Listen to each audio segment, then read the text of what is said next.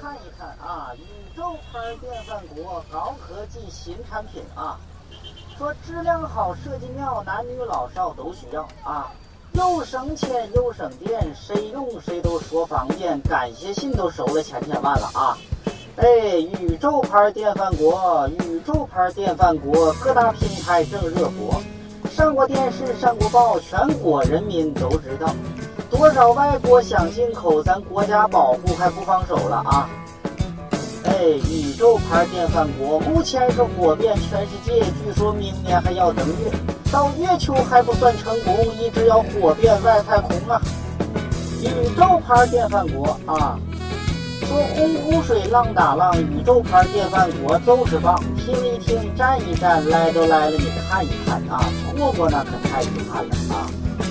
哎，宇宙牌电饭锅，哎，有兴趣的往前挤，不然后悔的都是你。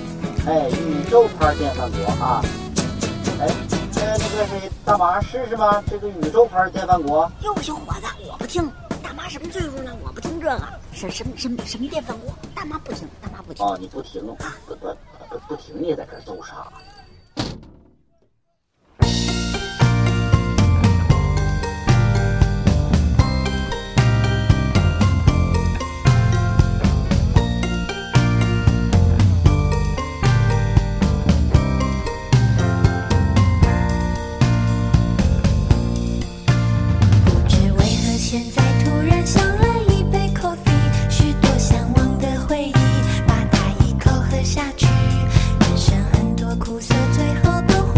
很甜蜜。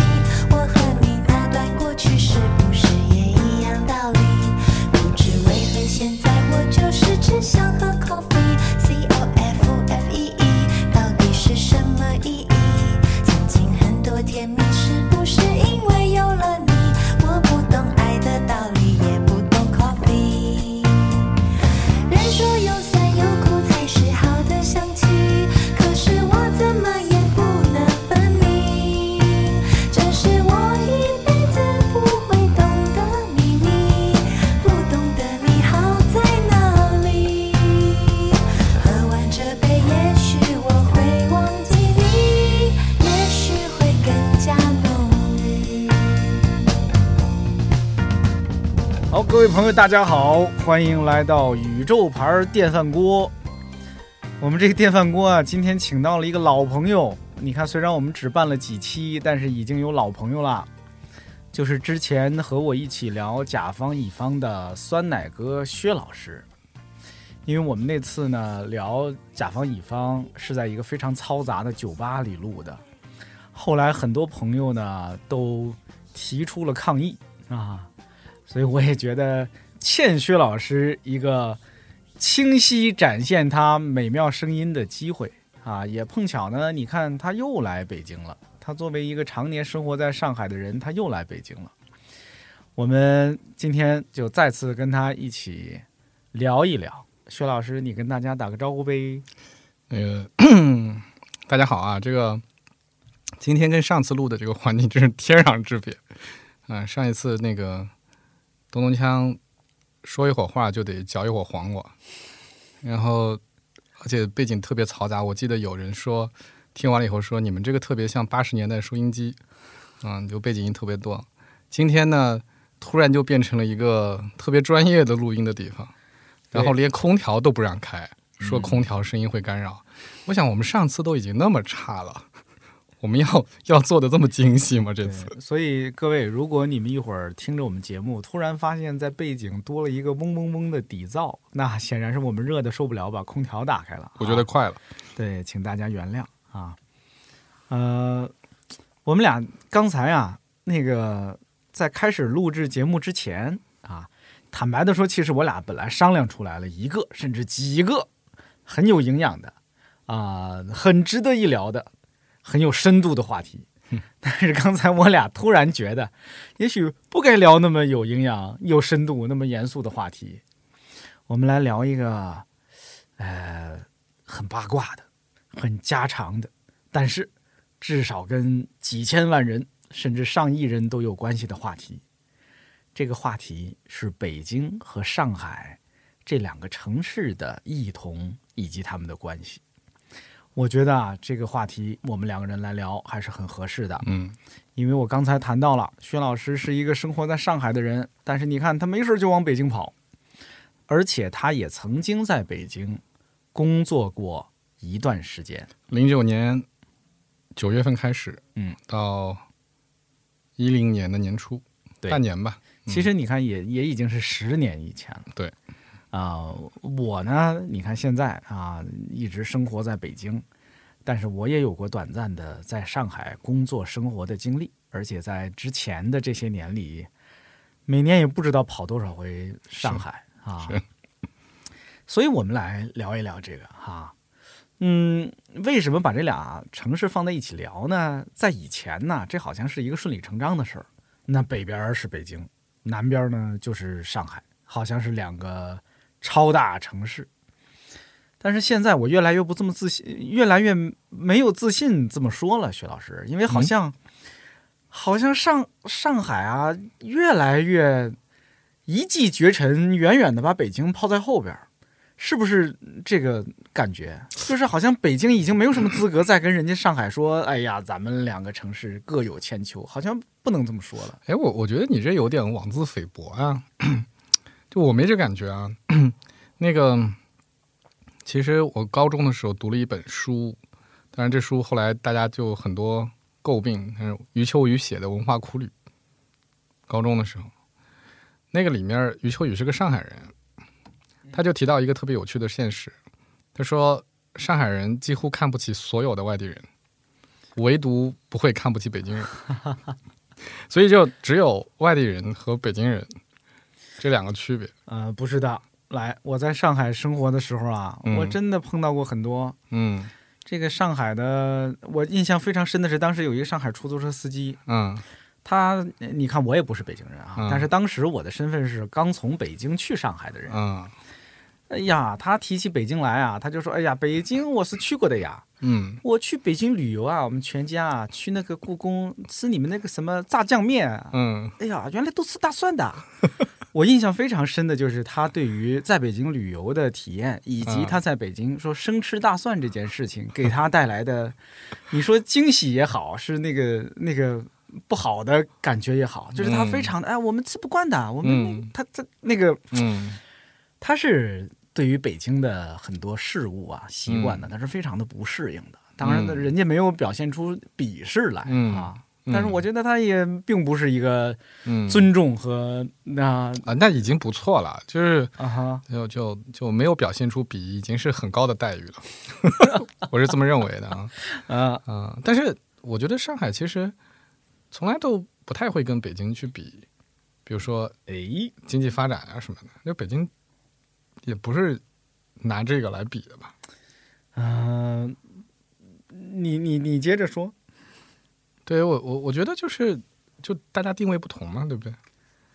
这个就我我们我前段时间看那个都市圈关于都市圈的那个文章啊，就在说这当年上海是想学纽约来着，哟，结果学着学着呢，就学成了东京。上海学东京吗？上海原来是想学纽约的，就是想成为国际金融中心啊嗯这种概念的。后来呢，他做着做着就像东京，什么意思呢？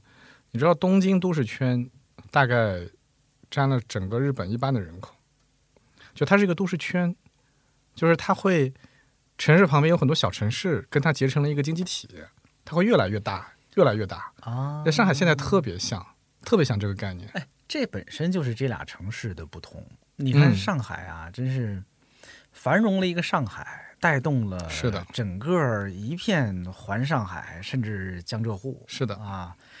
北京呢，北 你看以往 对这两年常说的是，就是它繁荣了一个北京，河北就完了。对，这经常见到这种这种文章。嗯，就我跟你说个笑话吧，前段时间我在苏州上课，嗯嗯，就给企业家讲课嘛。苏州企业家就跟我讲一个段子，当地的段子。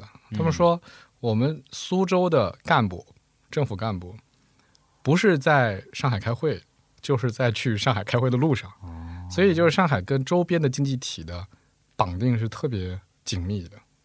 这个我前一段时间啊去了好多次南通，嗯啊，因为提到南通的历史呢，就不能不提张謇啊啊。对，最后一个状元是不是？是的，是的，嗯因为张謇对于那个南通的繁荣起到了非常重要的作用。没错，但是也有人提到啊，我印象中是刘博老师啊，还是谁来着？为什么南通在当时，呃，二十世纪初嗯有有给张謇那样的机会去做那些事情？嗯其实就是因为南通离上海近，嗯南通离上海近，而且当时的水路非常的便利嗯啊，给了南通繁荣的机会。嗯，侬勿要骗我，为啥骗我？啊子。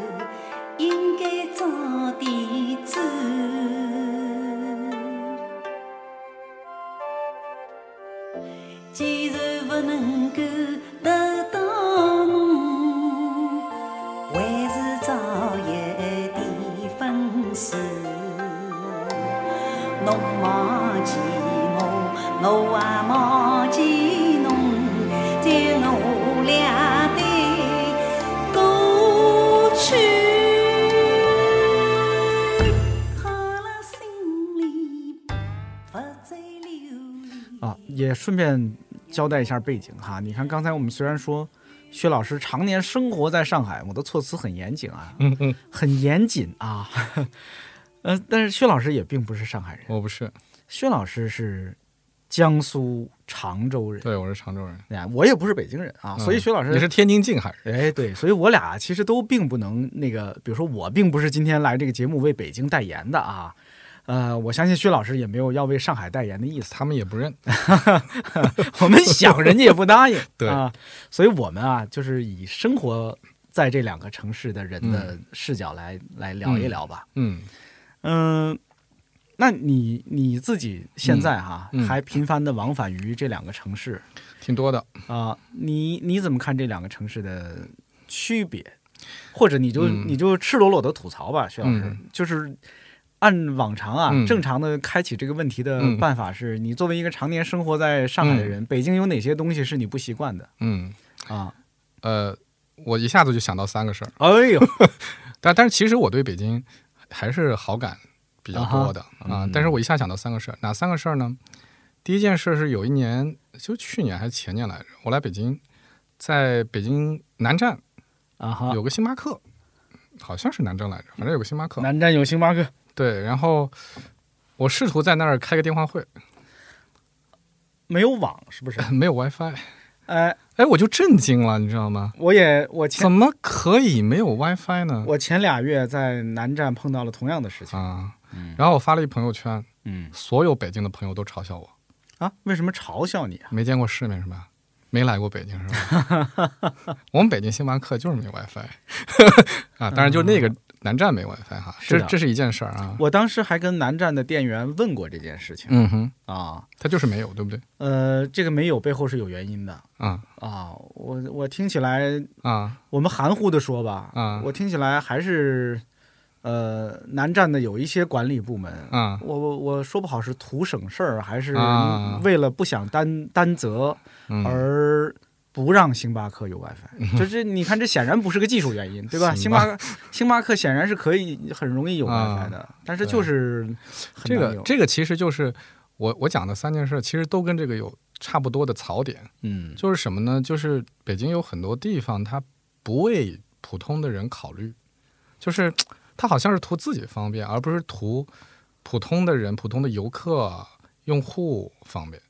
哎这个是最大的问你题。等等啊，这句话啊值得琢磨。啊你说北京不为一般的人方便，啊他只为自己。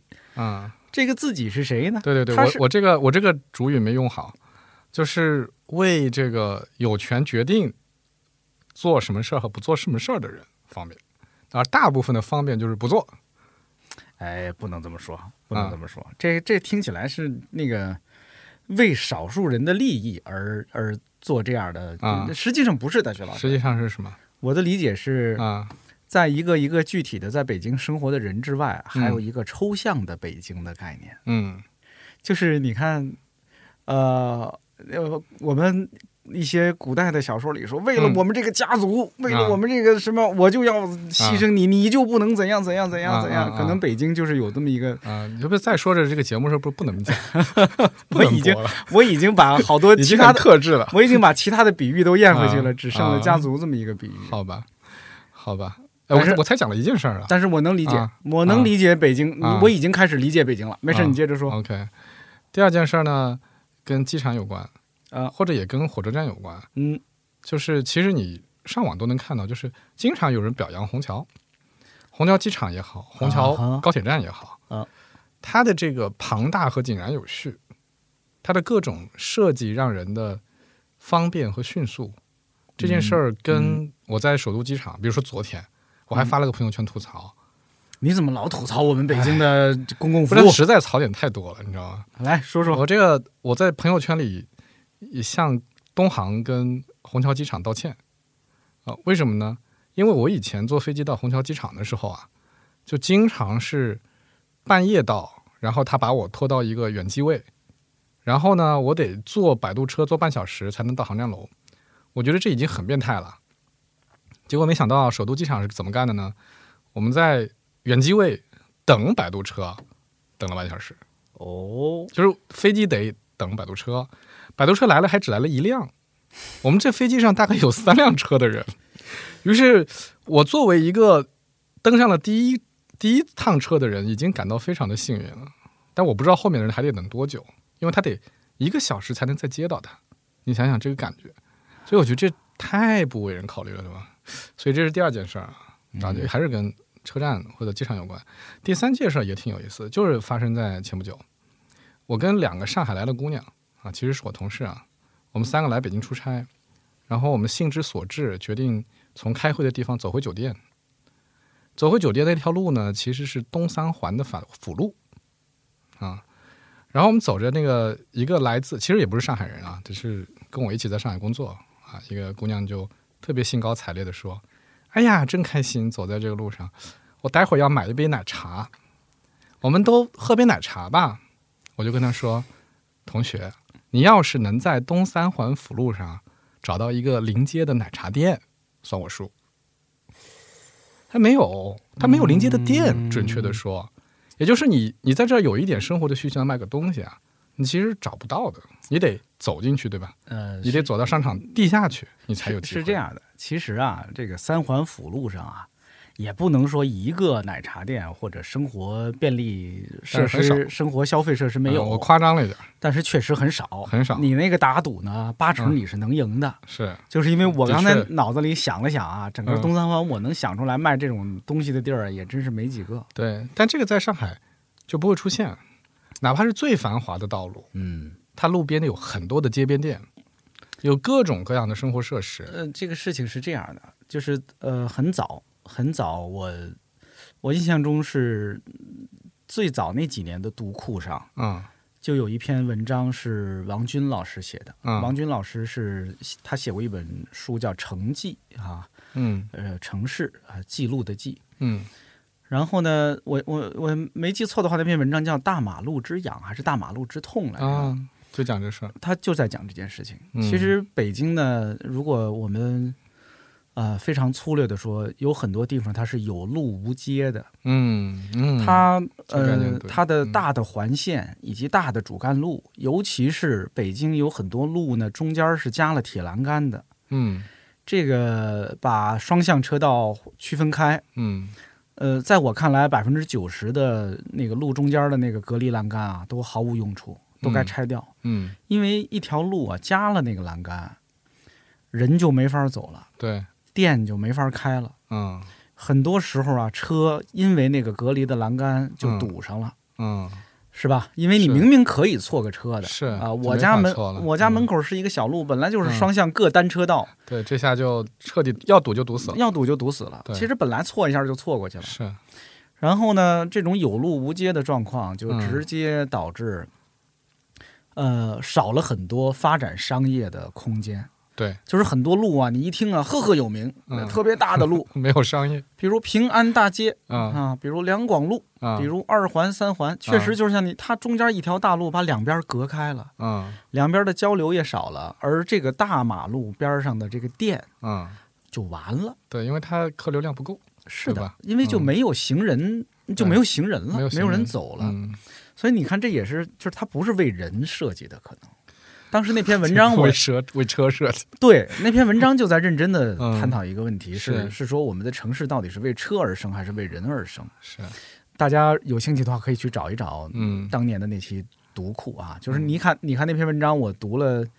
当年读过，我我真的记了十几年，因为后来没有人把这件事情说的那么清楚过。嗯。我后来经常走在北京的任何一条街上，我就想起当年王军老师写的那篇文章来，嗯。想起读库当年刊发的那篇文章来嗯啊。这是你看，这就是可能是设计思路的不同。我也不理解为什么北京，而且那里边还提到，就是嗯当年的北京，老北京。嗯咱当然，咱们现在不是缅怀什么四合院啊、嗯胡同啊，嗯而是说当年的那个胡同啊，嗯所划分出来的，以它的那个城市的毛细血管，嗯其实是非常密集嗯啊，又又留了很多商业的空间的。所以，所以你看这事儿，其实我觉得它还是回到根本设计城市的目的上去。嗯，就这个这个城市设计的时候，它考虑的最重要的东西是什么？也许啊，不是设计的问题，嗯，就反倒是没人设计就好了。啊，你看是这意思，有很多城市啊，它它是自然生长出来哎，的。你这样说有道理，是就是你一设计它呀，它就它就坏了。对嗯，你就老想给它规制，老想给它把功能区分开，是吧？对，嗯你这这这种，是，当然啊，你看咱老得往回找吧找吧，嗯，不是反对城市规划跟城市设计，只是我们要也许有更更好的、更自然的不对，这么说不对。。薛老师，嗯我怎么开始怎么我怎么顺着你说了？哎，这不就不能那么说，啊？那应该怎么说？我要反过来，我要吐槽上海。啊，来，快吐一个。今朝阿拉两家头拿起一把墨镜，来唱唱阿拉一道经历过的童年。男小孩，请侬点好打火机，小姑娘准备卫生巾、擦眼泪。六月里落雨是黄梅天。搭脚踏车出去，记牢带雨披，到老虎灶前泡冰水，拖着热水瓶，袋袋里扛了两光里的一直默默烟。十月一号，男女同学看灯去，人人拿着塑料榔头敲来敲去，想吃大闸蟹就要等到秋风起，吃好生姜拌好醋，用虾脚蘸蘸盐。肉不是烧头香，上海的啊商业啊，这种商业的建制。啊我想不出一个、啊。想不出一个更精确的词儿来了。啊。比如说，啊。我当年在上海生活的时候，包括啊我后来去上海，啊。我经常觉得上海的便利店啊！过多了，多到毫无必要。不是你这个毫无必要是怎么得出来的结论啊？就是在相隔就是大概一百米的啊街道上，啊有四家不同品牌的便利店，啊，有这个必要吗？有啊，说明有啊。你想，上海这些便利店它又不是规划出来的，你开着，如果生意不好，它就死了呀，是不是啊？嗯，它开那么多，说明它有生意。那就举举个打个比方啊。对，，他们在他们在挣扎呀，他们在没有，充面子呀，还真不是，他们在为了建设品牌而赔钱也要开呀。还真不是。上海的便利店吧，比如说全家、嗯，七幺幺、罗森，还全都是日本牌子。就这些这些品牌啊，其实还真没有那种砸钱赚吆喝的习惯，就他们是很精打细算，他们还是非常精打细算，嗯。不赚钱立刻就不开了，绝对不会死赖着。啊。所以这个吐槽的点你失败了，你哎呀，我当年去，我当年在上海嗯生活的时候，那时候北京啊没有便利店是吧基本上没有便利店对。，是我零九年来的时候也是这样。我当时的感受是，你看我们那时候，在我们的统计表格上嗯啊，呃，便利店叫 CVS，，CVS 嗯，北京没有。上海当时大概有三千多家，我记得。对，就是你在上海的时候啊，然后当时呢，那个便利店，你我印象很深刻的啊，我说嗯。当时让我印象深刻的，第一可以刷交通卡，对。第二可以交电费、水费、电话费，对，第三呢是你每次进门都会有一个自动感应的门铃，对，它会响起说。欢迎光临啊，临走的时候会叮咚一声告诉店员你出去了啊，。据说那是防贼的我不，反正 其实是防贼而且还都是二十四小时开门。啊啊，24啊对小时开是业二都是二十四小时，全年无休哎呀，这个啊在、这个对于当时的我来说都是新鲜事物，啊。都是新鲜事物。我觉得到了，哎呀，不是这个，这你说的这很有意思啊。其实我到上海的时候，这对我来说也是新鲜事物。嗯但是因为我在上海生活了，我就认为它是个大城市标配。嗯所以零九年我来北京的时候，我就震惊了，我就发现什么，这里居然没有。当然，这个不光是北京啊，我去伦敦啊，什么伦敦也没有，你看啊挺，逗的来这个我我就要吐槽了，这、啊这是在上海生活的坏处。啊，惯坏了是吧？在上海生活，你会经常默认为世界就是这样的。没，错，这是个是个问题。对你以为世界就是这样的，实际上其实大部分的世界不是这样的。是的，世界甚至不是北京这样的。对，就是你，如果刚才我们在这些维度上说北京，呃，没有上海那么便利啊，那么呃完备，嗯实际上北京可能已经比很多城市好太多了。是的，没错，嗯没错。不，话话说回来啊，我插一句啊，虽然我零九年来的时候北京没有便利店，嗯但是北京当时有很多公寓楼里边儿，嗯一楼的小杂货店，啊，经常是一对夫妻开一小杂货店，是的，对吧？嗯那个它有上海便利店没有的温度。我举个例子啊，啊哈，上海的便利店你可以去买那些吃的，对吧？嗯最多微波炉给你加热。北京的这个小杂货店，他能给你炒蛋炒饭啊，真的。然后我当时一个人在北京工作生活，啊，我也出去点菜，我也点不来，对吧？就一个人能吃多少东西？然后呢，冬天又冷，又不想出楼，啊，所以这时候啊我跟那个楼下的那个小杂货铺就建立了非常美好的感情。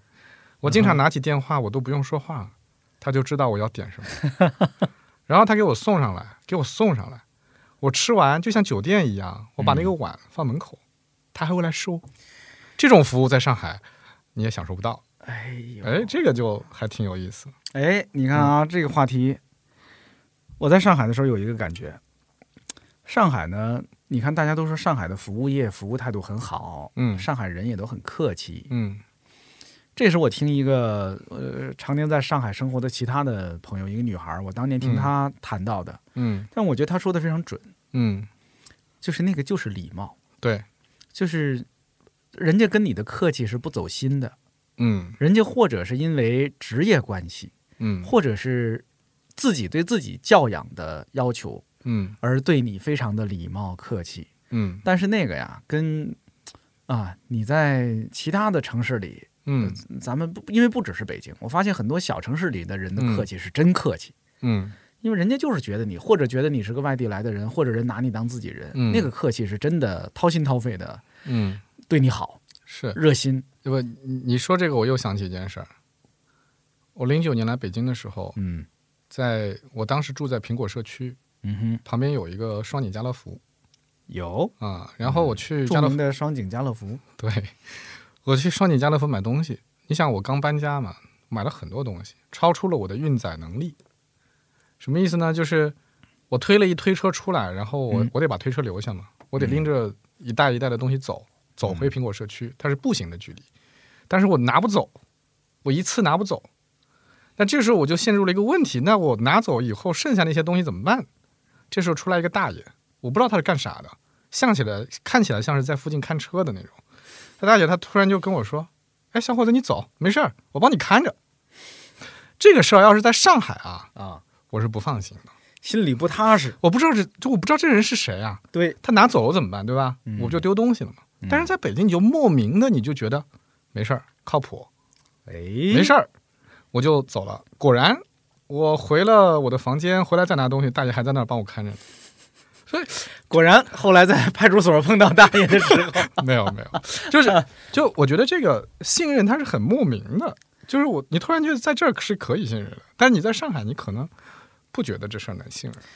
你看以往啊，就是凡是反映北京的文学作品、影视作品嗯以及那些都市传说，嗯大多数都在渲染或者说描述、或者是怀念啊，你刚才描述的这种北京。所以我其实是受了这个影响是吗啊不是的，我就是说，就是那个北京是真实存在的，？OK，就是那样的北京，嗯那样的北京人是是真实存在的。是真实的。这也是很多人喜欢北京的魅力。对，就北京虽然土一点儿，虽然不是那么的先进，但是我们要那么先进干嘛呢？北京有人呐，北京有原来胡同里的那些大爷大妈，是吧？热心的大哥大姐，这是北京的魅力。嗯，嗯，这个是的，对呀、北京又不是靠我们，靠我们比便利店干嘛？我们都不稀得比这个玩意儿 啊。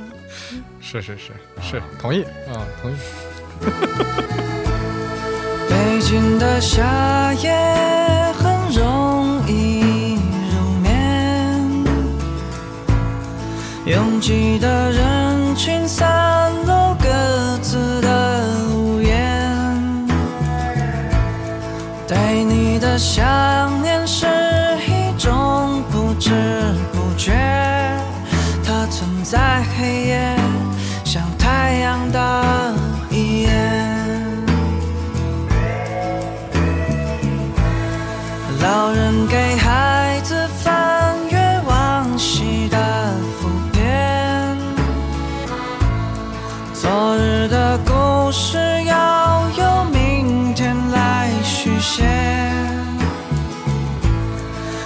飞驰的少年穿梭消失中的街，又再回首，又映入了眼帘。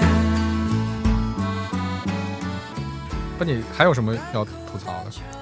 上海，嗯，我当年非常刻薄的批评过上海，嗯也不是批评，就是、嗯其实就是纯私下里的嗯编排上海、嗯啊，因为当时作为刚刚去上海的北方人，嗯有很多说不好是不习惯，还是羡慕嫉妒恨。嗯还是真的是因为自己的原因跟外界的原因，就是有很多不习惯的地方嗯啊、楼高街窄是吧？嗯然后呢，呃，找不到真正的人跟人之间交流的那个愉快嗯啊、这是当时的感觉，就大家都是陌生人，就是大家都是陌生人，也可能能，也可能是这么说哈，就是嗯上海是一个纯粹的呃陌生人社会，是而在北京呢。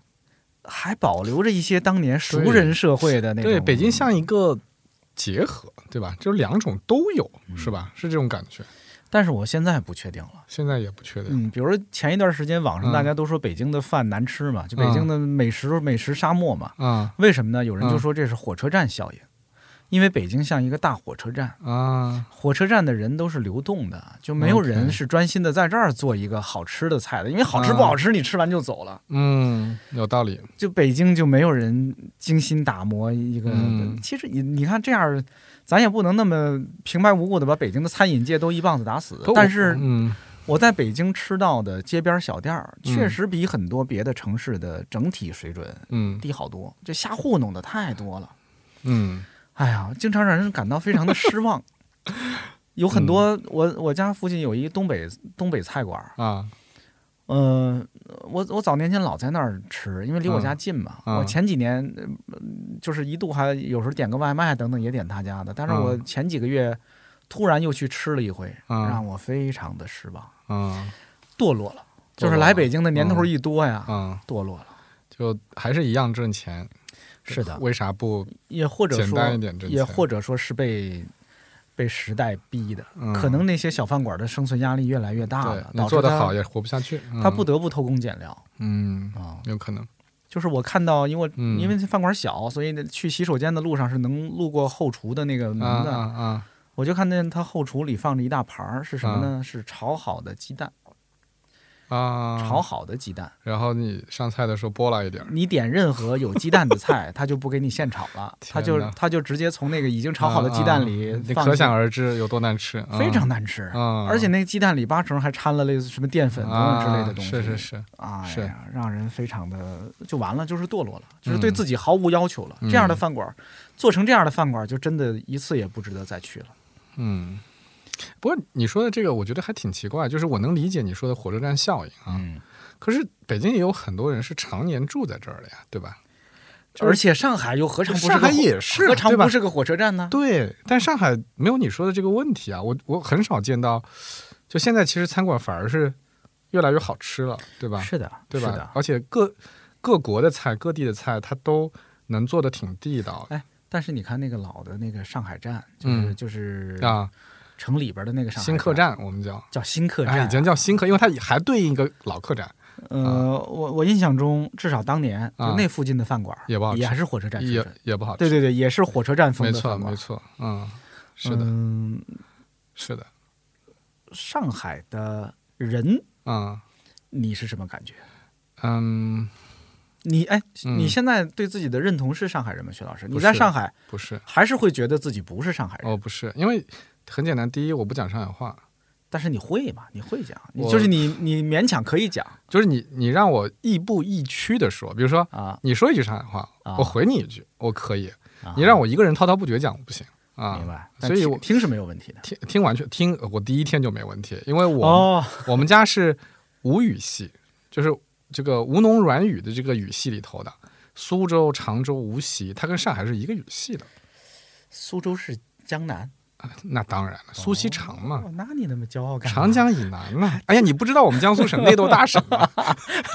这这个我知道的，这个是、啊这个是我们可以回头再聊哦这个。这个我跟你说，这个是就是江苏省内的人，大家也自己经常在那逗乐，你知道吗？就是大家自己逗自己。我上大学的，啊我上大学的时候啊，我们一个宿舍有七个人，啊这七个人里有两个江苏的，啊这两个人一位是镇江人，啊！一位是如皋人。这两个其实都在长江边上，但是一个苏南，一个苏北。对，就是微妙就微妙在，一个是 OK 一个是苏南，啊一个是苏北啊所以我早早的就体会到了啊那个我我跟你讲一个特别逗的事儿，就是南京市作为江苏省的省会，啊他也想跟上海一样搞大都市圈。他团结的城市是什么城市呢？马鞍山市。这马鞍山是个安徽的城市啊，对不起，我不该笑啊！对不起，南京的朋友们，我不该笑。所以我们就开玩笑说，就因为我们省内一直有开玩笑说，南京不是我们省会，南京是安徽省会，所以这个大都市圈的计划一出来，我们就说，哎呀，这坐实了，我们这。当然我，我没有任何嘲笑南京的意思，我老婆就是南京人，所以、嗯我就我去过两三回南京，我嗯去年还是啊嗯前年了，也还嗯去过一次。啊，我很喜欢南京，我也很喜欢。我在南京的街上觉得，哎呀，真是一个对，而且你你要去明孝陵啊，嗯，去那些南京以前，其实南京市区已经嗯被、被改过很多次了，就是那种梧桐树种满了的南京市，其实挺漂亮的，啊，真的会觉得挺有感觉的。我们还是谈回上海吧。啊，好好，我们谈起南京来那么神往干嘛？我们先说说上海人吧，徐老师啊，啊。好，啊，对，回到上海人的这个问题啊，分租房每月三百，紧挨着烟囱，水里香的姓李，名字叫双喜，是我的二房东。尽管日子过得很窘，他都能从容。只是有次年前参谋给收了，急得要发疯。都照例在老家的对象，名字叫芙蓉。就算婉转的说，长得也勉强，只能算普通。我有几次交不出房钱，他都肯通融。只是他说：“小子，你给我去算算，煤球有几个窟窿？那些褪色青春梦，普通的不能再普通。你肯定懂。嗯，挺复杂的。为什么复杂呢？就我是经历过一开始第一次去上海，对上海人的感受，到今天它是有个转变的过程的。嗯哼，那刚去上海的时候呢，嗯，你其实会固有的一些对于上海人的，我不能说偏见吧，就是你你你你不喜欢他们的地方，比如说上海人互相之间只说上海话，你就会觉得你、虽然我听得懂啊，这是挺逗的一个事儿其。实人家北京人之间也只说北京话。哎，这倒也是啊，但是就是你会觉得你融不进去嘛，对吧？嗯第二呢，上海的同学的确有优优越感，就但是我觉得这有时候优越感来的呢，你也很难去这个对抗。比如说，我高中英语成绩已经非常好了，对吧？我是我是对吧？啊我我们省的啊，就考的考分特别高的人，然后有有多高？具体的说，薛老师别，啊别有多高啊？呃，对，直说直这。个我来我来是助推你一下。我是江苏省，我们那个高考之前有模拟考试，嗯，我们是四试联考。嗯就是江苏省经济最发达的四个城市：苏州、无锡、常州和镇江，四个城市联考模拟考试，我是四十第一，我考了两次，四个城市的第一。没两次都是四十第一，遥遥领先啊！然后，各位听，这是我的掌声，不是他自己的掌声啊。然后那个结果我们学校就让我保送了，嗯然后我可以去清华，可以去复旦，，OK，然后我放弃了清华，嗯，所以现在我经常拿这个梗，哎，你看清华我都没去哈，其实是因为清华只让我去中文系，我不爱去啊，呃 我当时想去别的系。OK，好哎，这说远了哈，说远了，我想说什么来着？呃嗯啊，骄傲，上海人的骄傲。啊，对对对，就是你看我本来成绩挺好的，我一到上海，上海的同学在高中就考完托福了。现在我我知道大家都在考托福啊，那个时候没什么人高中考托福啊。结果我们上海的同学高中托福就已经接近满分了，而我是什么水平呢？我估计那时候你让我去考托福，肯定是考不出来的，因为我的词汇量啊，听说读写啊，这跟大城市没法比，对。对吧？嗯，所以就是经常会有这种这个优越感产生，比如说哎插播一个话题啊，啊。你看最近一段时间啊，嗯最近几年吧，嗯我们经常看到教育部门会下达各种嗯呃，就是不许呃中学生、小学生学啊。这个学那个，啊。就是你不许学太多，嗯。不许在校外怎样怎样。啊哈。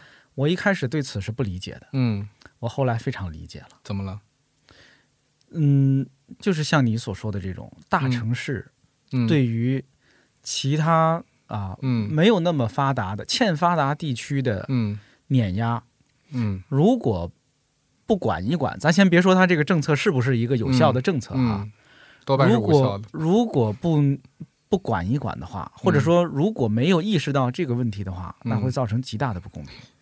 嗯，就是那些嗯上中学就嗯考了托福高分的中学生，嗯他他他对于比如说某个偏远山村的很努力学习的孩子，对那个孩子太不公平了。对，就是你得你得需要很强的心理承受能力。对，我整个大学时代都在补英文，啊哈，我本科在补英文，硕士也在补英文。嗯，等到我硕士毕业的时候，进外企，我的英文还是不如我上海同学。所以呃 你这么说也对啊、你这么说也对。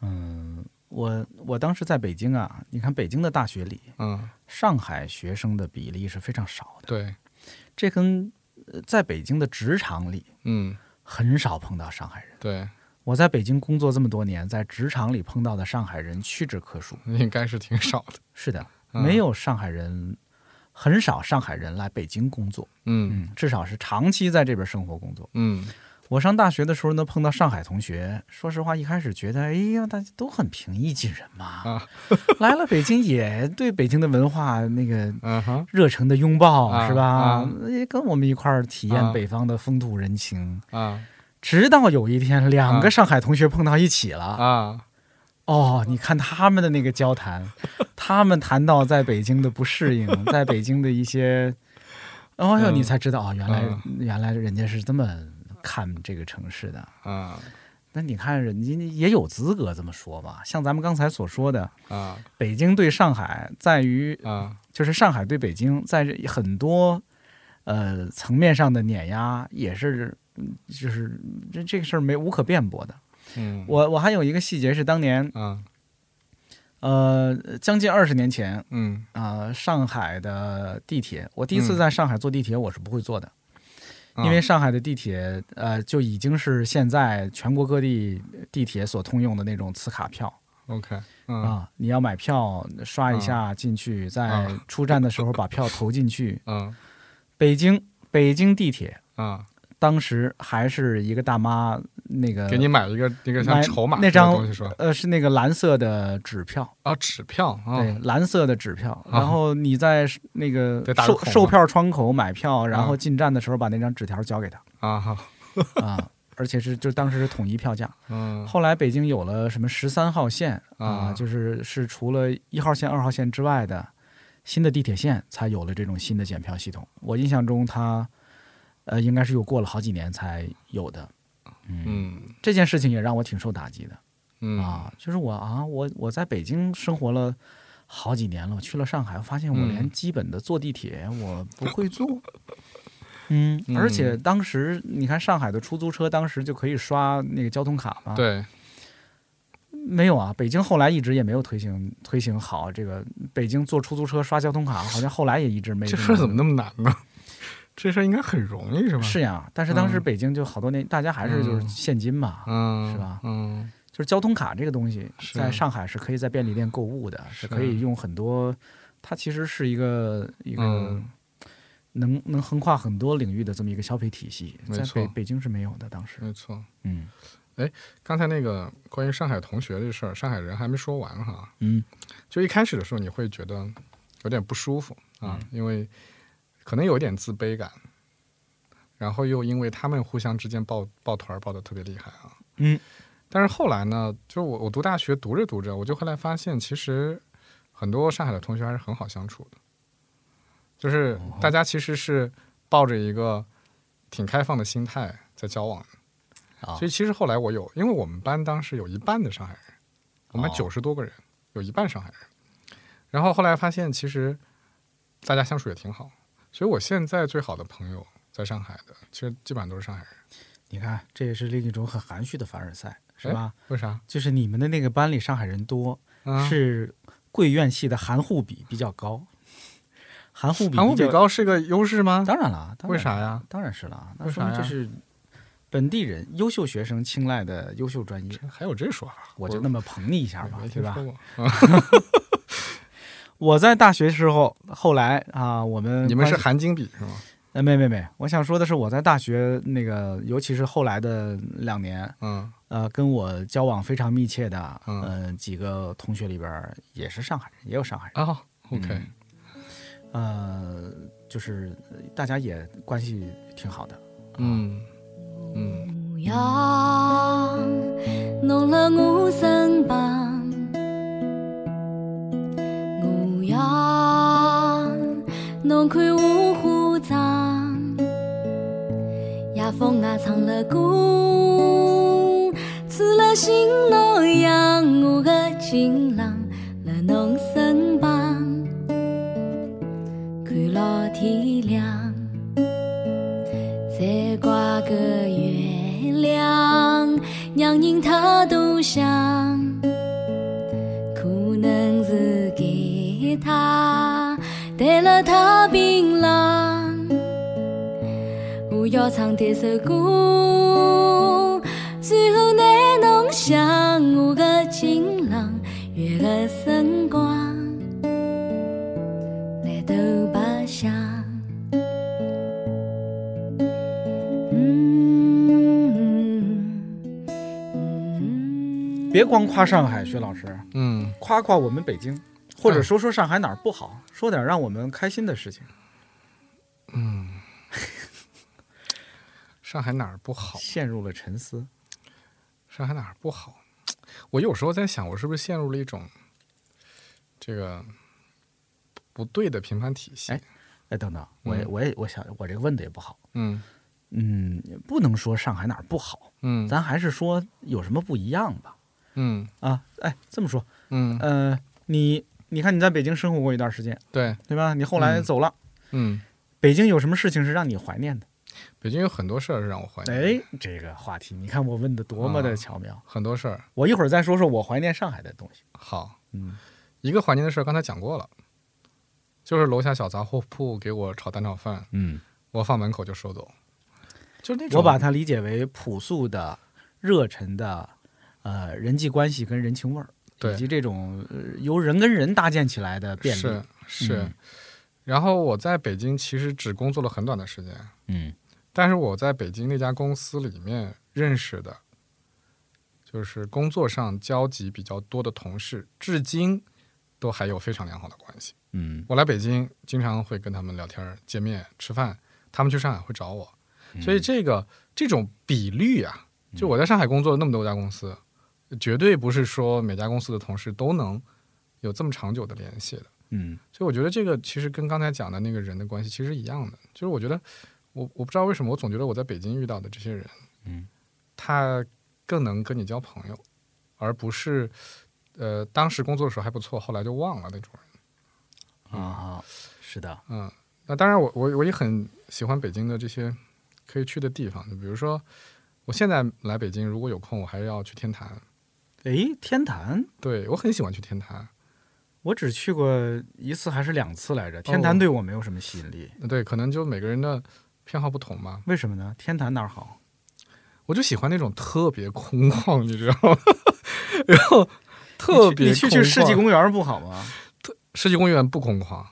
你说的是上海的世纪公园吗？对啊，哦，上上海的世纪公园一点都不空旷，不空旷了。不空旷，我我当没有我当我以前那个感觉去的时候，我觉得还是空旷的。嗯、没有那感觉。嗯，就是北京有很多独特的文化符号，你看，我又翻译了。嗯。这种空旷，嗯。我把它理解成大、啊是。博大和广阔。是是，那种博大和广阔，甚至是它的沉静，呃，是给人一种苍茫感，以及嗯，让你个人因为渺小而感到安全的。我倒我倒谈不上是安全，就是我会觉得这个是北京独有的东西，对对吧？对，就是你在上海不会让那么多地空着，大概是这个意思吧。我自己在北京啊，有的时候呃在北京的呃街头，尤其啊我刚来北京的时候，经常被这些的东西震撼。就是我、我突然路过某一个屋子，啊一个看起来有点怪的建筑，啊我稍微走近点一看，标牌是某个历史人物的故居。啊啊，明白。还有现在，我有的时候在北二环开车，开着开着，突然前面就闪出一个闪出雍和宫来。啊，哎呀，我就想这是宫殿呀，对这这这是个宫殿呐，它不只是个建筑。你马上会联想到很。多的东西。就是嗯这这些啊，就是是不一样的。就比如你在上海，当然上海也有静安寺，但是你说静安寺跟雍和宫那完全 不，那那不是一回事。对，，完全是两种东西。而且就是你即使在上海，其实上海你也能看到很多名人故居。啊。但是第一，这个人不一样；对，第二呢，是就是他给你始终流露着一种像是那种我不知道漂泊在上海的十里洋场里的那几个人的感觉。就是我我说不清楚这个差别差异是什么啊，但就就就有那种感觉。这个呀，跟天津有相似之处。你看，啊。天津一直说天津有什么小洋楼什么之类的，其实也就是当年的租界区以及民国的时候的一些民国时候的知名人物，往往是谁谁谁哪哪哪哪哪年到哪哪年曾居住于此，曾居，住于此，嗯，他也是一个过客对，啊，是的，他不是一个跟在那儿的东西。没错，没错。嗯嗯，你在北京还喜欢去哪儿啊？还有哪儿是你对于一个南方人来说有吸引力的北京的地方？呃，我明天预约了中国美术馆，哦，对中国美术馆在展什么呀？最近我也不知道，我就我就想去看看。啊，就是就是，毕竟在北京很多事儿是以国家开头的，就是你会觉得你能看到一些呃，应该是这个国家最好的东西啊，就是 前两天前两天网上有人说说嗯国家博物馆，中国国家博物馆的镇馆之宝是什么？是什么？有一个答案说借条。国家博物馆有大量的借条，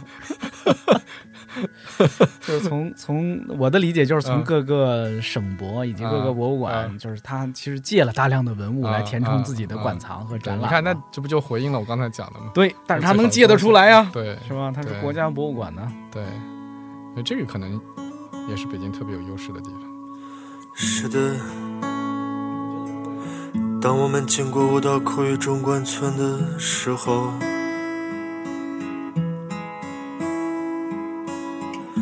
没有人注意到你行走的方向，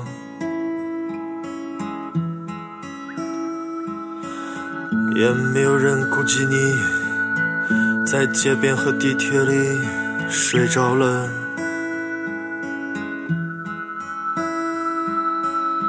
那些细微的风，吹起的头发正在往后倒。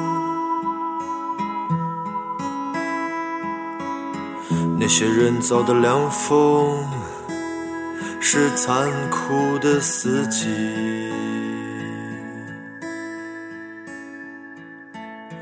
那些人造的凉风，我觉得如果有哪天我离开北京了嗯，啊，你离开过，离开过，对我最怀念的是北京的人，嗯嗯，因为我觉得有很多人嗯你是只有在北京才能见到的，嗯。倒不是说因为那些人多有名多厉害。嗯。我我前些天还在网上说，我觉得北京，你看我当时说这个，有很多人跳出来其实是反对的。嗯。我说北京的好处在于北京对于人的包容，嗯。这个对于人的包容是说你在北京可以选择各种奇形怪怪状的活的嗯。姿态，你可以有各种各样的活着的方式，嗯你可以完全不跟主流的价值观嗯。呃一致。嗯。嗯，你前前两天那个谁是哪个杂志来着？还有一篇文章，嗯。他写的是那个纪录片导演，那个《嗯。四个春天》那个纪录片的导演陆庆义老师的哥哥叫嗯陆庆松，嗯。他他是应该是贵州人吧？嗯。他十几岁被作为神童嗯。选拔进了是民族大学还是哪儿来着？学声乐。嗯。呃、在他那个年纪，后来留在了清华还是北大来着执教。嗯。但是后来就是完全不想屈服于主流的生活方式，或者人家也并不是抗争，嗯。就是他他现在就自己住一个，呃，好像是租了还是在租房子，嗯在一个靠近那什么香山还是哪儿的一个房子，然后嗯。每天在家弹弹琴，嗯。不赚钱，不为赚钱生活，嗯养植物，你就觉得就是这种生活方式啊，在北京，因为北京太大了。嗯它是能够包容这样的人用这样的生活方式的。嗯当然，我举的刚才那是一个极端的例子，嗯但事实上我在北京见过各种各样姿态的人。嗯，坦白的说，我在上海没有见到那么多。对你你这个你在说这个，我就在想这个事儿，嗯就是其实我们通常也会说上海也是包容的，就是我们嗯会说你在上海其实也有不同的生活形态嘛，你也会见到一些呃不循规蹈矩的人，但是嗯我我自己的个人感知上的确跟北京的包容度相比，就上海你还是觉得那是一个一挂的人，就是你还是觉得他那个他那个象限没有那么大，对吧？我我在北京就很大，在我的观念里，上海的那个主流价值观嗯是非常清晰的。嗯就是你作为一个三十几岁的啊、有有有追求的 有追求的白领那你过的生活是什么样子是非常清晰的。是就是你该去哪玩儿，你该喜欢什么，你该吃什么，嗯你该穿什么，你的梦想该是什么，嗯这些又是有很很标准的模板的。嗯你也许不是百分之百的匹配它，但是你总是潜移默化的被受会被被它影响。嗯我当时还有一个观察是，北京的上海人跟，呸，我当时还有一个观察是在北京的外国人跟在上海的外国人不一样是，不一样的。很不一样。嗯，在上海的外国人嗯特别像外国人，嗯，在北京的外国人也像人特别像北京人也。像北京人。是的，我早些年经常见着 嗯穿着绿军大衣、骑着自行车的啊外国人在北京街头。啊，我见过满嘴京片子的黑人小孩儿在北京的街头跟小朋友呼朋引伴，但是我在上海看到的外国人，嗯，他们就是外国人。还真是。哎，你这么一说，我觉得真的是，这好像外国人是一个非常有嗯趣的参照。你可以看到两地的文化对他们的影响是什么样子的，的对吧？我记得听谁说过，就是如果一个外国人到了上海啊，他什么也不用做改变，他就完全照着在国外的生活方式生活就行。而且你，知道，在上海的外国人，嗯，他是有选择可以就是比如说法国人，嗯，他就选择住在以前的法租界，是的，他看到的房子的样子、种的树，他都是一样的。嗯而在法国的美国人，他就会选择住在浦东，而且这两这两拨人互相都看不起。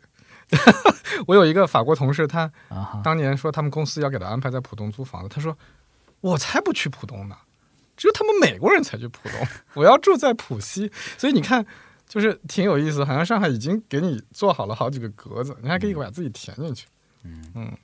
我在北京也见过，就是还很像外国人的外国人，但是我在北京见过很多特别不像外国人的嗯外国人。嗯就是你看我这这算北，好像我把自个儿给绕进去了。我刚才明明是说北京包容的，但是北京又有它强大的力量，就是它会把人同化到北京的这个嗯，气场里来。这个是真的是北京非常独特的魅力，我觉得。嗯，嗯，可能呢，就是来北京的外国人或者外地人，他就选择了，是的，他是选选择。他是皈依到这个文化跟这个气场里来的。对，或者说你甭管你皈依不皈依，你来了这儿，你就是得被他裹挟成这样。嗯。虽然这里边有很大的自由的空间，就是北京嗯有很多那么野生的艺术家，什么奇怪的人，在北京不思进取是可以的，嗯。在上海不思进取的人，恐怕我觉得会有压力。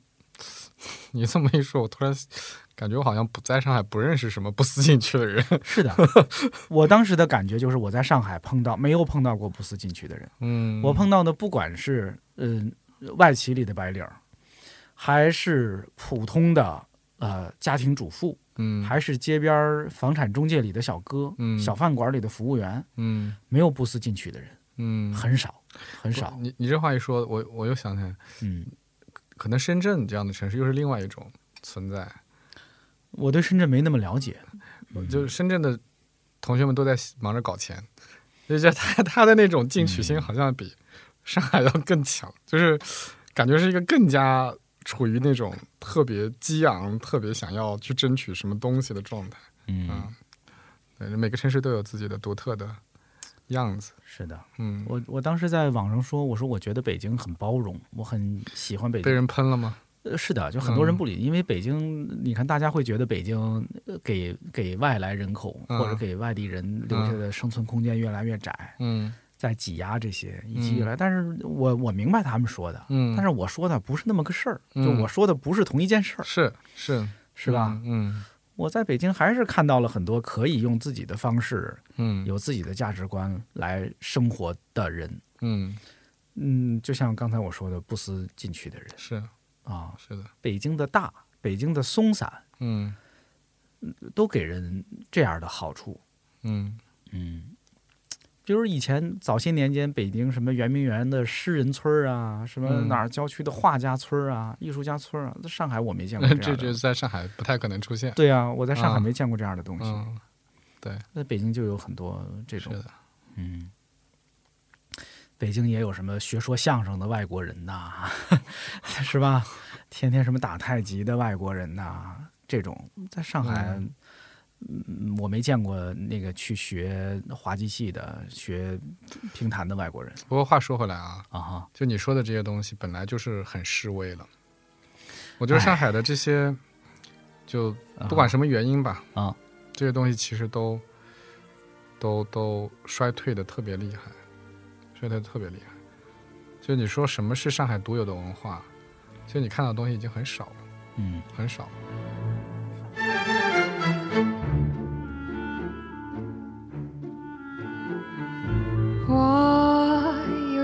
才想。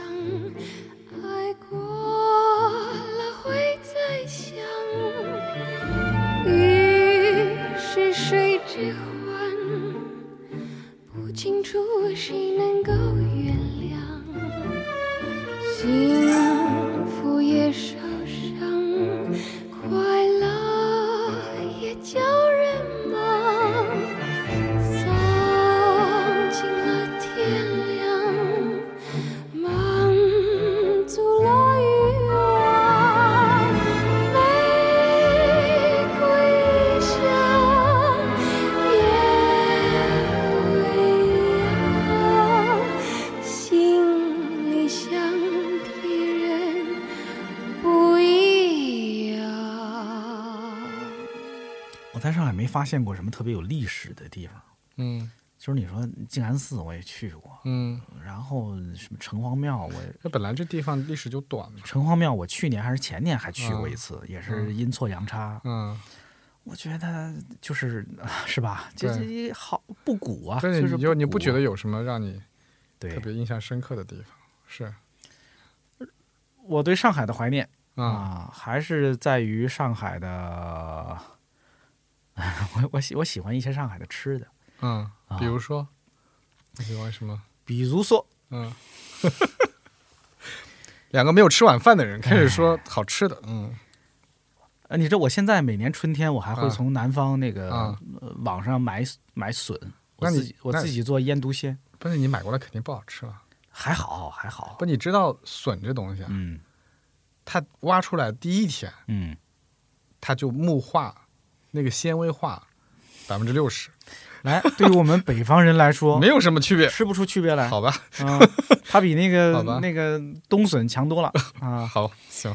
我会买笋，买咸肉，自己做腌笃鲜，啊，这个是啊很好吃。是的，我我去上海嗯。就会去吃白切鸡、啊。葱油饼，啊，就是你知道，就葱油饼后来不太敢吃了。但是你看啊。葱油饼这种东西，怎么听怎么都像北方的东西，对吧？哎，但是上海早早点摊儿上卖的那种葱油嗯饼，在北京就是没有，也很哎奇怪，就是没有那种哎葱油饼。而且现在上海这两年还有好几个挺有名的葱油饼的牌子，嗯，我知道么什么什么阿大葱油饼还是什么是是是是忘了是啊啊，就是我说的就是那种葱油饼。啊，对对还有上海的那些面啊啊，上海的面馆儿平均水平也比北京强太多了。啊，北京你要吃面的话呢，哎，这不应该啊，对你说怪不怪？对吧？我每回去上海都会吃面，因为上海的面跟北京的面不一样。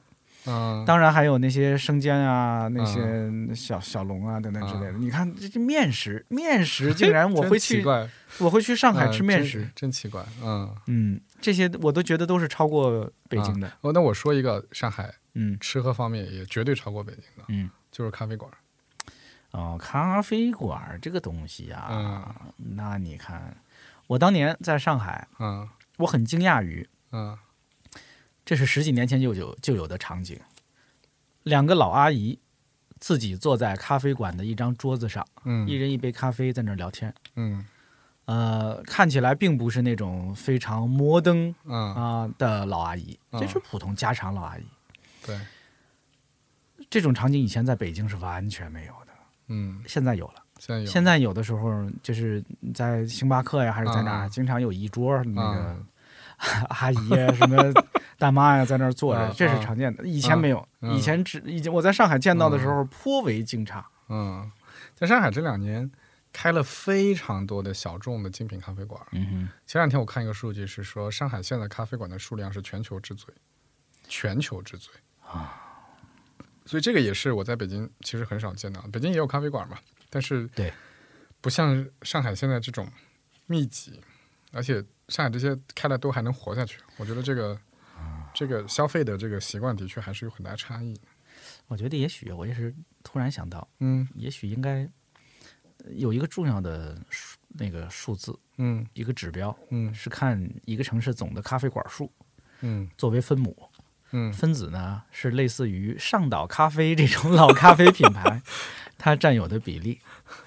那应该很小了，现在对就现在应该很少很少了。上海有应该有几万家咖啡馆，但是嗯当年上海啊，还是嗯有上岛咖啡的，就是还有生存空间的，对吧说不定？现在还有，对，我记得我记得咱们还一起去过，说不定呃 是的，是吗？去过。好，呃，就北京也越来越少了嗯啊。咖啡这件事情啊，我觉得它不必然代表文明程度，但是它也许能代表一个国际化程度，或者是怎样。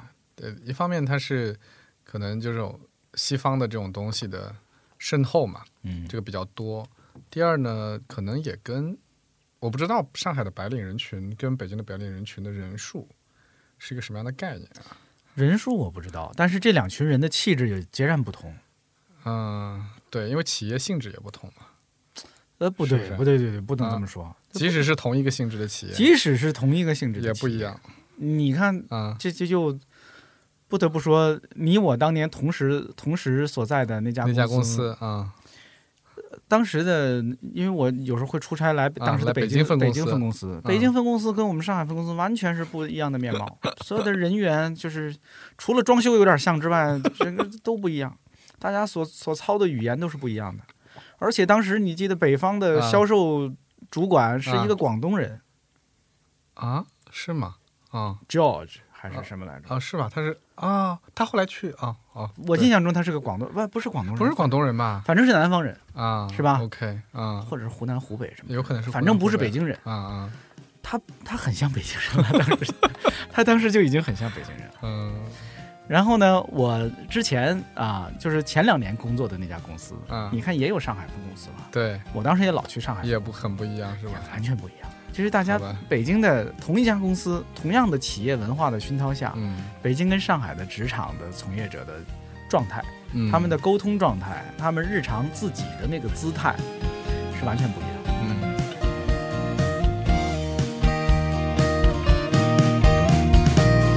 寂寞餐厅，米尔大哥在忙着。月亮下是不夜的街，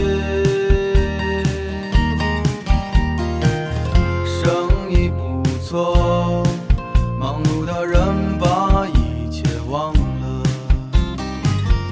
端起酒杯，流泪的男人还没醉。我不知道该和你说什么，我没有吉他就唱不出，我只知道我不能体会任何人的快乐。如果寂寞知道的。就就是好像就是上海的职场中人啊，嗯，更像职场中职人，场中人。更像电视剧里的职场中人是吧我？想说这词儿，我我对吧想的就是 stereotype，对他们特别像 stereotype 的那些人。北京啊，没大家都不是特别专心的哎，是有点这个意思。对啊，大家大家什么行业都像是那个 业余来上个班儿，大家还是生活中的。你这你这话一说，我就想起来，证券公司啊，啊，你看上海证券公司，上海的金融行业，那真的很像你在那个华尔街里面看到那种是的，金融人士啊。我另外一个朋友，特别拿自个儿当回事儿。他到北京来，北京的一家证券公司，他跟我说，中午的时候啊，他们就拎了一个那个汽油桶出去，啊就那种塑料的啊桶。我说这是什么呀？他说是白酒。中午大家就出去喝白酒，哎然后喝完以后回来睡觉，所以当时跟我讲这事，我就特别震惊。哎，怎么能差别这么大？挺逗的，这差别还挺大的对，啊。上海，哎，如果如果你现在又要去上海工作一两年，啊，你去吗？我现在，嗯嗯，我现在肯定不去，是因为我有家人在这嗯边儿。但是如果我现在是孤身一人，啊，我可能还挺愿意去的。是吧？嗯，如果我现在是没有其他的现实的因素的嗯考虑，我很可能会去的嗯，啊。我我也是，就是其实这个真是一样，就是如果你再让我来北京工作一两一两一段时间哈，一两年，也不考虑家人这个问题哈，嗯我也会来，我也很想来。是呀，对，你看这挺有意思，就是，嗯我觉得年轻的时候想的多。嗯，就比如说我当时在上海，我就会考虑我以后会留在哪哪里生活？对，在哪里生活的问题。对，但现在对于我来说，我也许不不用考。我如果尤其是刚才我们抛开了一些现实的，嗯，那我就不用考虑了。我也许嗯更考虑我在哪儿，呃，是开心的、自在的，而且它会是非常有意思的经历，可能。这话说回来，其实不来北京去去成都、去广州，我也可以，啊，对 都可以，是的对吧？啊，嗯、咱们最后稍微跑跑题儿，啊，除除了北京、上海，嗯还有哪些城市中国的嗯是你非常喜欢的？嗯就是你刚才咱们谈到了这些成都啊、广州啊，嗯什么之类的。如果除了这两个地方，现在啊，假如假如北京、上海，嗯，不管是出了什么不可抗力，比如说颁发了一个两边市政府都同时颁发了一个命令，禁止姓薛的人那个住在这两个城市，咱不管为什么啊，好。那你去哪儿？哎，你这个问题啊，其实我有非常明确的答案。哎，嗯，南京，哎，真不是，我才不要去那个安徽省会呢。那我猜猜，那开玩笑啊，开杭州。也不是，哎，不去杭州啊？对，以前你问我这个问题，我可能会考虑广州什么的，因为我觉得哦广州好像还挺悠闲的啊。嗯但是这两年我去两个城市去的特别多，嗯，都不是我们传统的沿海城市，一个是重庆，哦，一个是长沙。嗯嗯，这俩城市我都挺喜欢的。就是我以前因为出差都不太去这两个城市，我感觉这两个城市内内陆城市嘛，对吧？就是可能是大城市，但是可能你会觉得经济发达水平啊各方面其实都还差着点儿。但这两年去啊，我就明白说为什么大家说这两个城市消费力很旺盛、很现代。你去看重庆，你会觉得上海叫什么魔都呀？重庆才叫魔都，就它这个高楼林立、繁华的程度。但这不是我选择它的原因啊，我是觉得它很有意思。就是一方面城市很有特点，因为是个山城，对吧？嗯另外一方面，我也挺喜欢吃重庆菜的。然后我就觉得那个地方好像有很多值得探索的地方。嗯那长沙又是另外一个逻辑。长沙我去，我就会发现，第一，消费力极其的旺盛；第二，那儿出了非常多的新的品牌，就让我觉得这个地方一定是有很多文化的积累，它才能产生这些东西。嗯再加上我去岳麓书院呢，我去看这些东西，我觉得觉得好像这两个城市都值得探索一段时间。这两个城市呢，我去的都不多，嗯，所以这两个城市我没有特别的了解。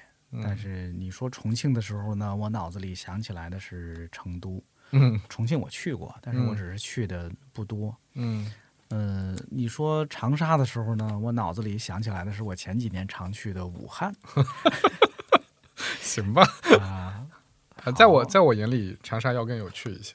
嗯，啊，没去过，没去过嗯长沙，哎，那值得去但是湖南菜我是爱吃的，啊。对，这两个地方都是辣的。是爱吃的啊。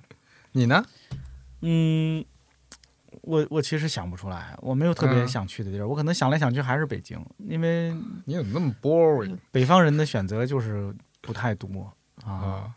就是当你还是想我，但是我我认真的想啊过东北这事儿是吗？啊。为什么呢？为什么会是东北？我觉得东北可能更更自由、更广阔，跟你去天坛的感觉是一样的。我可能你我我去东北去的少，可能是我幻想中的那个。但是你看，就是说句又是题外话，你看东北现在出来的人那么多，是呀，所以就安静啊啊！我瞎说的，嗯我瞎说的。之前不是还看一个段子嘛，说那个东北要鼓励生三胎嘛，嗯，嗯然后头条评论就说这个利好海南，哎是利好这个海南，哎呀，我早些年我曾经有一次啊，当年这也好多年了，我当时去海南。嗯我去海南的时候啊，我也是，你看这这好嘴欠嘛，嗯好逗咳嗽嘛。我在嗯网上发了一段子，嗯也不是段子，就是就是一个怪念头。嗯，我说我那个又来海南了，嗯然后去海南的时候，我说我是不是得学几句海南当地话呀？啊我是跟人打招呼什么之类的。啊然后说、呃海南的朋友就教我了，嗯第一句话叫干啥呢？就是类似这种吧，就是我当时编了几句，我忘了，就是是我想了几句东北话。嗯呃，你知道我当时发了微博，微博啊下边一大堆啊海南本地人啊出来啊，反驳、啊生气，就是啊引起了他们的愤怒。是为啥呢？觉得你说了个事实吗？不是，他们就觉得第一，你不能这么看海南；第二，嗯他们在这个话题下来吐槽他们。由于海南东北 人太多，而给他们带来的感觉感觉被入侵了那种感对觉，，给他们带带来的不愉快和嗯就是这件事情在他们看来是一件非常不愉快的不愉事，快的事。明白了。呃，他们不愿意承认或者不愿意接受这个事情，嗯嗯也也不想在别人眼里海南是这样的。嗯，这是我前几年的认识，我不知道现在是不是这样了。不知道，反正我去的时候也觉得的确东北人挺多的。是呀，是呀，我还专门跟人讨论过这个问题，为嗯啥哪里东北人都多？后来大家反驳了我说，第一，东北是三个省，对吧？啊？第二，他们可识别度太高了，对，就是他一说你知道他是东北人，那其他地方你没你没感觉出来他是哪儿人，是的，所以你会觉得好像东北人特别多，嗯，有这个感觉。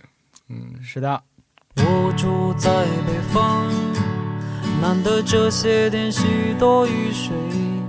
夜晚听见窗外的雨声，让我想起了南方，想起从前待在南方，许多那里的气息，许多那里的颜色，不知觉心已经轻轻飞起。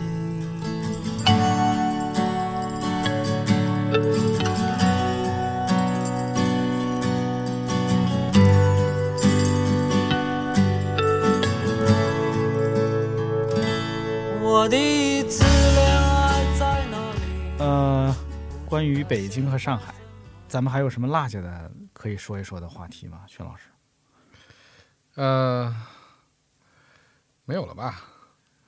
差不多了吧？好嘞，那我们就收个尾啊。好，我们你看，刚才我们东拉西扯，谈了很多我们两个这两个都在北京和上海生活过的人，对于北京和上海这两个城市的一些感受。嗯，啊、我我觉得呀，就是听我们这个节目的人啊，虽然也不多啊，朋友们，你看我很珍惜你们的，因为我知道听这个节目的人不多。我我想肯肯定也有很多人对于这两个城市都有自己的感受。我们俩所说的啊，只代表我们俩自己的体验。非常个人体验。嗯，呃，大家如果有什么想聊聊的，我们可以在评论区啊，我们继续来聊一聊。也许我们就又想起什么有意思的话题，可以跟大家啊、分享一下啊。呃，我们这个宇宙牌电饭锅呢，其实当时为什么起这个名字呢？我就是觉得一个电饭锅里应该什么都可以装在里边啊。这是个这个锅嘛，它就什么都可以装。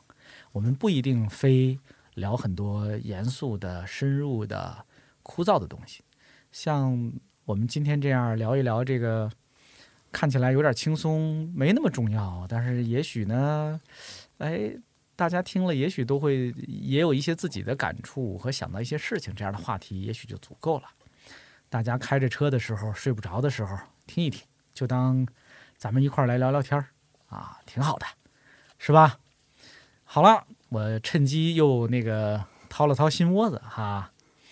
呃，薛老师，你有什么要那个跟大家再托付托付啊、说一说的吗？嗯，其实没什么，就是还是声明一下，就是其实我还都挺喜欢这两个城市的，就是呃，当然今天其实最被呃就完全没有说什么好话的是南京，嗨，当然我我相信这个作为我丈母娘城市，这个啊应该也没关系。你看我就很专心，啊我自己的家乡所在的城市是天津，我的丈母娘城市也也是天天津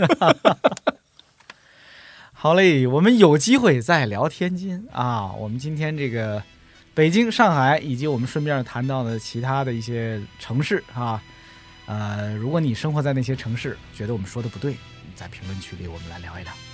我们今天的宇宙牌电饭锅先聊到这儿吧，大家拜拜。拜拜。有